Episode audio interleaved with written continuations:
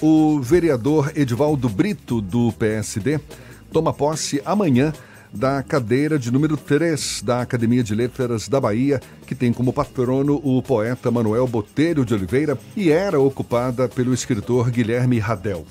Edivaldo Brito é também jurista, professor de graduação, mestrado e doutorado em Direito da Universidade Federal da Bahia e da Universidade Mackenzie de São Paulo. Publicou dezenas de livros como Direito Tributário, Direito Tributário e Constituição e Limites da Revisão Constitucional.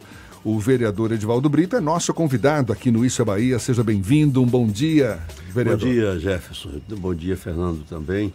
Bom dia a todos eu estou muito à vontade na casa em que já fui conselheiro. É verdade, o senhor tem uma longa história aí com o Grupo à Tarde. Agora, o senhor também já tinha sido escolhido para integrar o quadro de 10 academias pelo país, como Academia Internacional de Direito e Economia de São Paulo, Academia Brasileira de Letras Jurídicas do Rio de Janeiro, as Academias de Letras de Itabuna e de Ilhéus, na Bahia. O que muda na vida do senhor fazendo parte agora também da Academia de Letras da Bahia. Muda tudo. tudo. Porque, na realidade, Jefferson, a, essas academias que você falou, todas elas foram fundadas é, por, por, um grupo de pessoas do qual grupo eu participava. Ives Gandra, da Silva Martins, é, enfim, várias pessoas assim. É uma coisa. Agora, você ser eleito, escolhido de, para uma academia de 102 anos, que já existia e que reúne o saber da sua terra, a memória intelectual da Bahia, ah, é completamente diferente.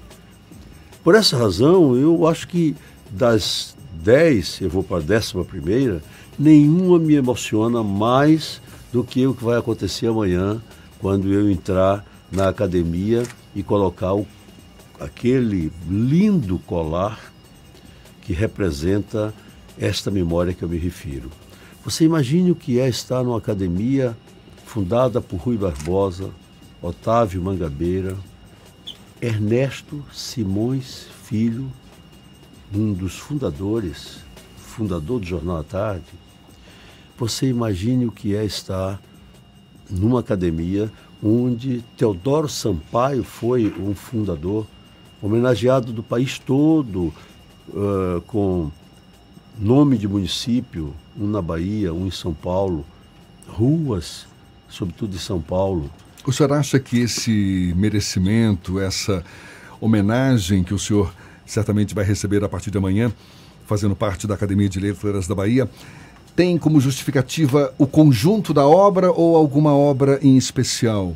O conjunto da obra, quer dizer, eu há pouco conversava com o meu assessor de comunicação, que todos conhecem, Roberto Macedo, que há um momento da vida em que você passa a ser quase uma referência. Eu acho esse momento, eu sou uma referência no mundo jurídico. Por que eu tenho valor próprio? Não porque todos que tinham a mesma faixa etária, a mesma época na sociedade de atuação, já não existem mais. E é por isso que a academia tem valor, porque nós vamos agora, todos, vamos cultuar a memória de um Orlando Gomes, de um Aloysio de Carvalho Filho, de um Josafá Marinho, que são nomes da minha época de faculdade como aluno, ou de congregação, eu cheguei a ter a honra de ser colega de Orlando e de Josafá como professor da Faculdade de Direito. Então, eles já não existem mais, só a memória. E eu ainda estou fisicamente aqui, é o conjunto da obra, porque por um livro ou outro, não. Diz o presidente Joaci Góes, que teve conhecimento da minha obra mais proximamente em, em maio, quando eu mandei para ele é, uma relação de 70 livros em matéria tributária, em matéria de direito civil, além de toda a obra de Orlando Gomes que me coube atualizar. Então, é, é um conjunto, não é um livro especificamente, é uma atuação específica. Você próprio lembrou que eu sou professor. Continuo professor. Toda segunda-feira no tempo eh, normal de funcionamento da universidade, eu sou professor, chego às seis da tarde, saio às onze da noite no curso de doutorado. Então, continuo atuando e veja você, aos 82 anos de idade. Cabe a pergunta: o que, que te dá mais prazer? Que são várias atividades. Hoje o senhor é vereador, escritor, jurista, professor, tem alguma atividade que seja mais a, a mais prazerosa? Tem, mas se perguntar isso perante Fernando Duarte, ele vai ficar com certa dúvida, vai dizer, mentira dele, ele gosta de ser vereador. Fernando, antes que você me desminta, eu gosto loucamente de ser vereador. Entendeu? Mas eu jamais tenho uma faria predileção. isso. Jamais faria isso, até porque quando eu trato com o vereador Edivaldo Brito, eu chamo de professor. Então, eu acho que eu sei qual é a preferência dele. Eu já estava esperando essa resposta também, mas vamos lá. Ah, Você é um inconfidente, mas é isso mesmo. Eu sou professor Fernandinho V e ouve lá na Câmara, ninguém me chama de vereador. Do presidente, o colega mais ilustre que tem na Câmara me chama professor. Né? E eu sento naquela cadeirinha que fica do lado da porta, né? Então, é, parece uma escolinha. escolinha do professor Edivaldo. Eu, eu sempre vai sair assim, diz, professor, eu vou aqui, mas volto já.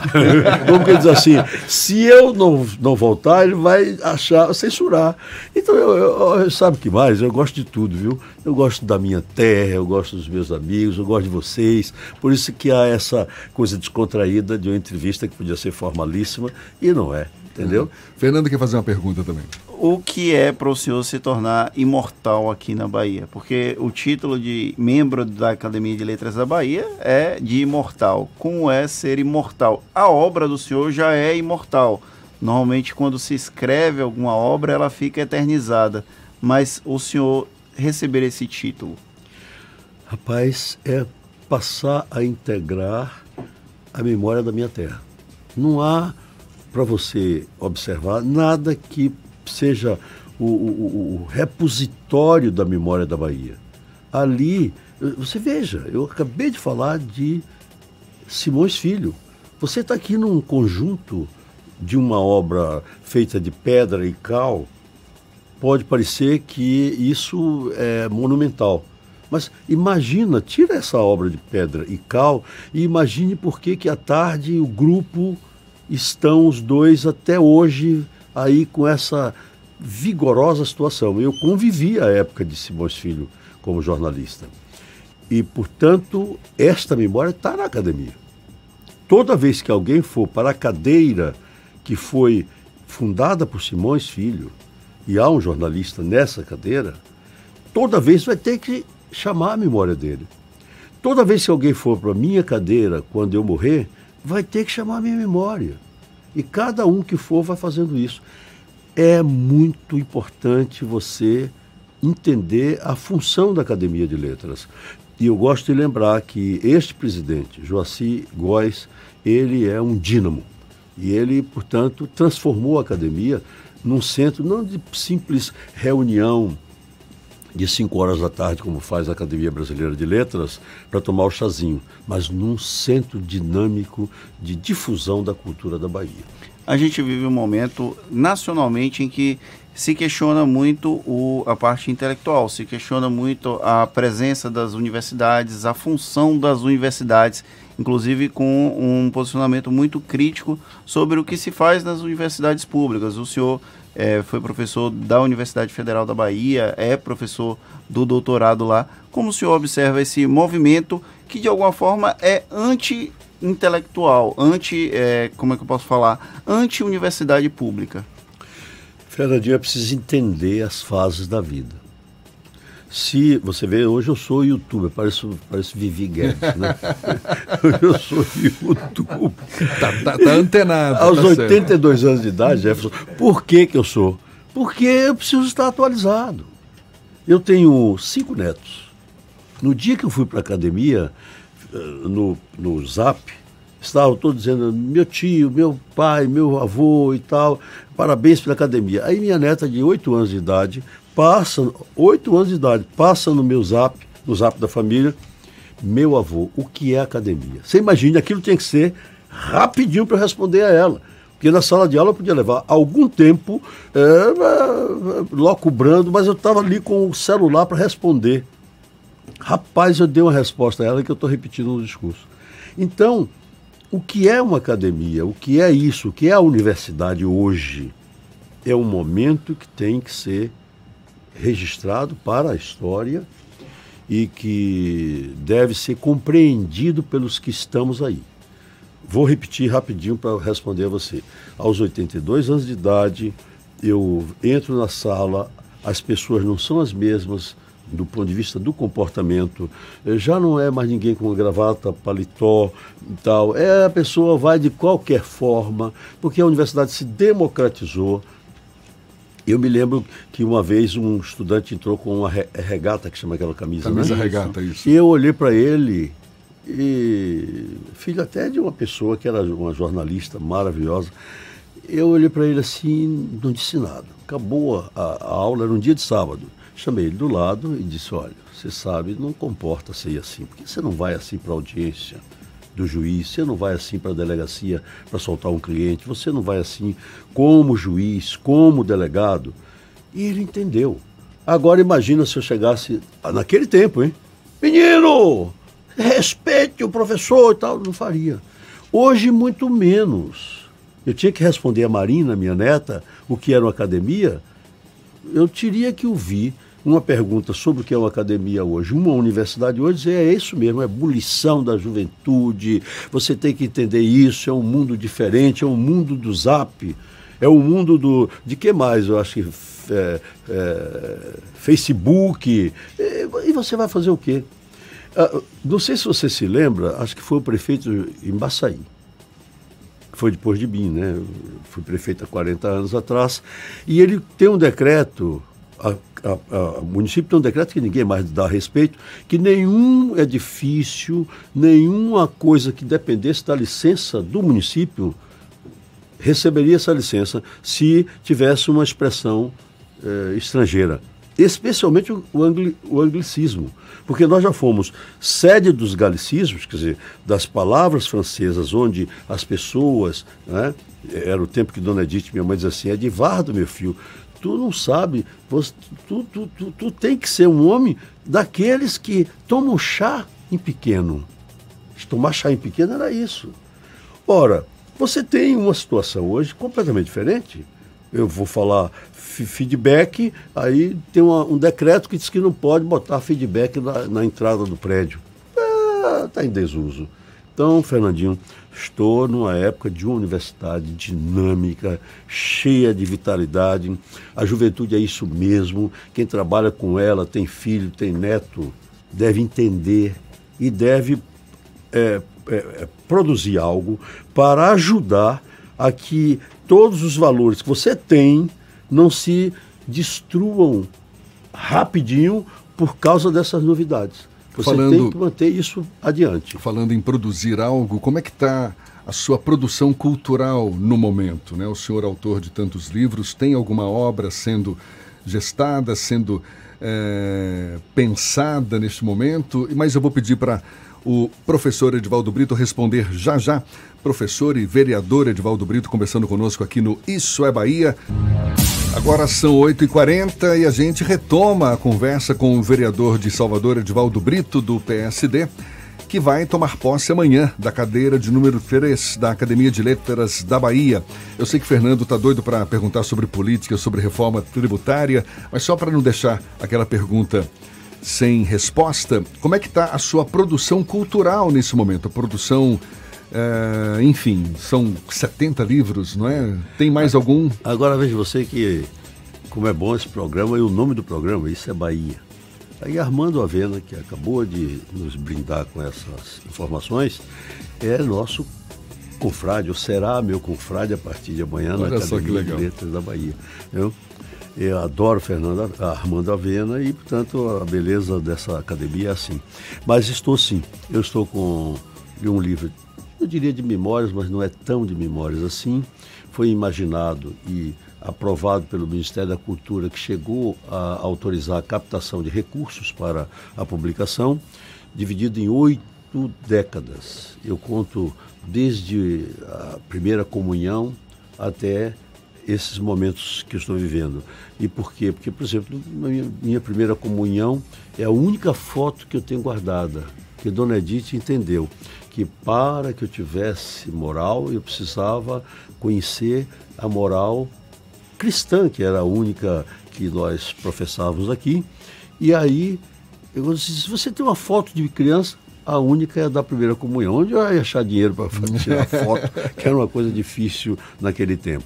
E as obras de Orlando Gomes, que eu continuo atualizando, uma delas sobre direito de família, que já é um outro direito de família hoje, direitos reais, que está na mão do ministro Edson Fachin, mas ele está com dificuldades de continuar, talvez nós tomemos, e um, um novo livro sobre direito tributário e constituição, o segundo volume, primeiro volume tem 1.200 páginas. Vamos ver esse segundo volume, quantas páginas eu vou colocar. Nossa Senhora. E nós vivemos um momento de discussão sobre reforma tributária aqui no Brasil. O senhor tem acompanhado a discussão, é, tem participado do debate. Há um projeto, há um, pro, há um dos projetos fala sobre a unificação de impostos, sobre a redução da quantidade de impostos, não a redução do percentual, mas da quantidade de impostos pagos. Como é que está essa sua participação essa no debate? é oportuníssima. Hoje, no dia de hoje, nós estaremos reunindo na Fundação Casal Edivaldo Brito, em Armação,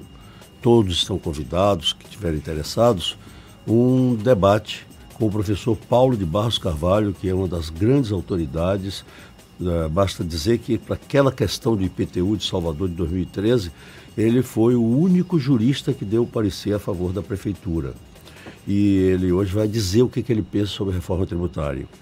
Vai ser uma reunião bonita, o, o professor Gamil Feppel será o moderador, mas eu devo lhe dizer que eu estou contra essa reforma ou qualquer outra, porque de rigor anotem todos que estão nos ouvindo e assistindo. Não há reforma tributária.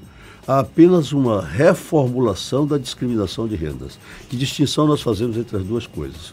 A discriminação de rendas é simplesmente a divisão das receitas tributárias entre os três ou quatro entes federados: o Estado, o, o município, o Distrito Federal e a União.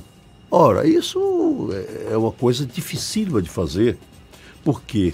Porque você não contenta nenhum dos quatro com a, o quinhão financeiro que cada um deles tem.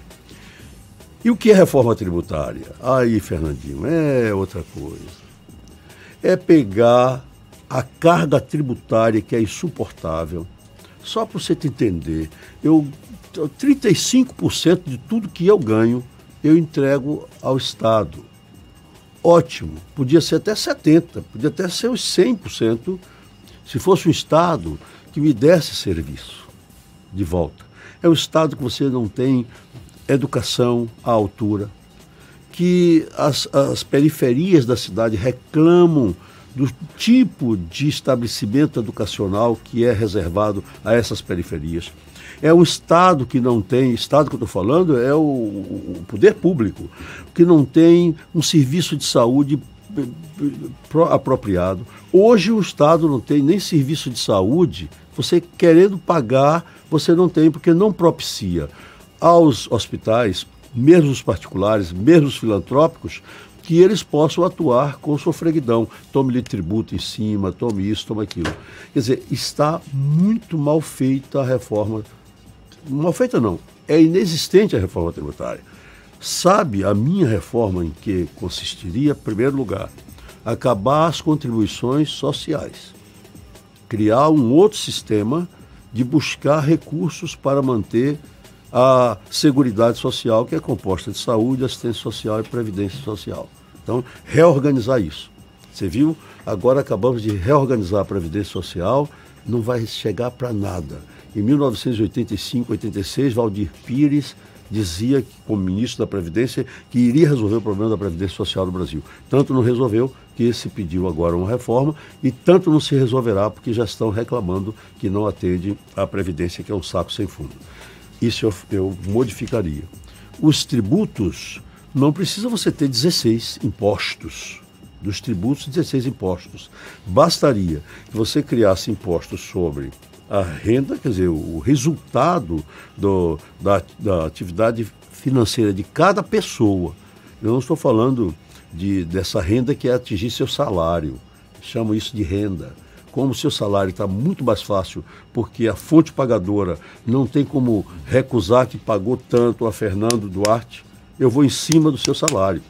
Mas, ao mesmo tempo que eu faço isso, eu deixo que o especulador, o que ganha na loteria é, financeira, na especulação financeira, tenha sua freguidão, não pague imposto pelo que ele lucra. Eu pego o dinheiro, tesouro o dinheiro e todo mês eu tiro minha parte ali, tranquilamente. Então, em resumo, é isto. Não vai ter reforma tributária, porque não se vai modificar a relação entre o que o Estado tira do particular e no passado e no presente e no futuro. Professor, Quando fizer isso, terá reforma tributária. Professor Edivaldo Brito, ed, vereador Edivaldo Brito também conversando conosco, sempre um prazer, sempre muito proveitoso ouvir seus conhecimentos. A gente quer agradecer sua participação, desejar sucesso, parabenizar também. Amanhã estará ocupando a cadeira de número 3 da Academia de Letras da Bahia, cadeira que tem como patrono o poeta Manuel Botelho e era ocupada pelo escritor Guilherme Radel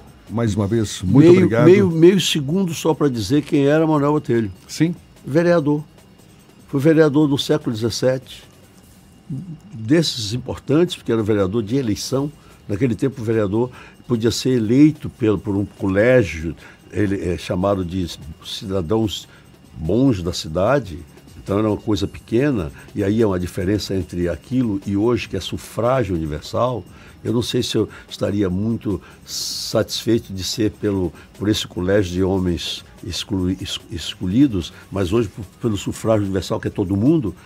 Manuel, Manuel Botelho era isto. E era um vereador tão bom que foi reeleito mais de uma vez. Portanto, eu estarei bem tranquilo em ser é, apadrinhado por Manuel Botelho de Oliveira, vereador e advogado formado em Coimbra.